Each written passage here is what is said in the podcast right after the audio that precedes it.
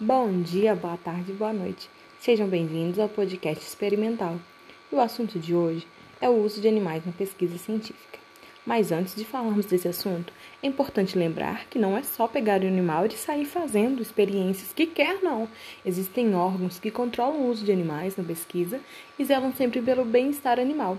Esses órgãos são SEUA, CIUCA e CONSEUA. Além disso, para que uma pesquisa envolvendo animais seja aprovada, é necessário uma justificativa do estudo, para que não seja repetido sem necessidade. E, claro, o princípio ético da reverência à vida, ou seja, o ganho de conhecimento adquirido na pesquisa deve ser superior ao sofrimento do animal. Vamos lá para algumas vantagens. Sempre terá ganho a ciência, seja para o próprio animal, como vacinas e medicamentos para eles, seja para humanos, como novas vacinas e fármacos, ou observação de uma nova doença, como por exemplo a Covid. E claro, a ciência, pois se o animal não desenvolver aquela doença, ele está sendo um modelo negativo e pode ser estudado para ver o que ele tem que não faz desenvolver a doença e ajudar na formulação de novos tratamentos. Além disso, são de fácil manutenção e manuseio, por se tratar de animais pequenos que ocupam pouco espaço são fáceis de transportar.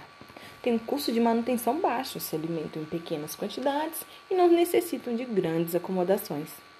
Tem ciclos de vida curtos, o que permite a observação de várias gerações e se, por exemplo, a dieta do avô influencia na genética do neto.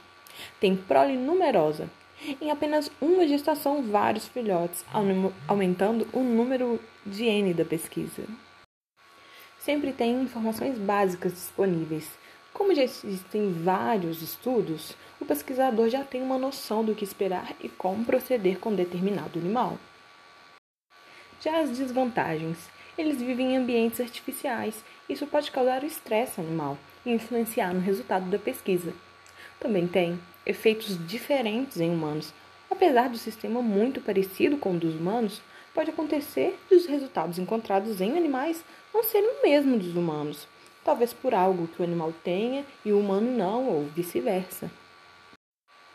E por fim, para aqueles que defendem o não uso de animais, existem modelos alternativos, mas não se aplica a todos os tipos de pesquisa e só substitui o modelo animal se for igual ou melhor.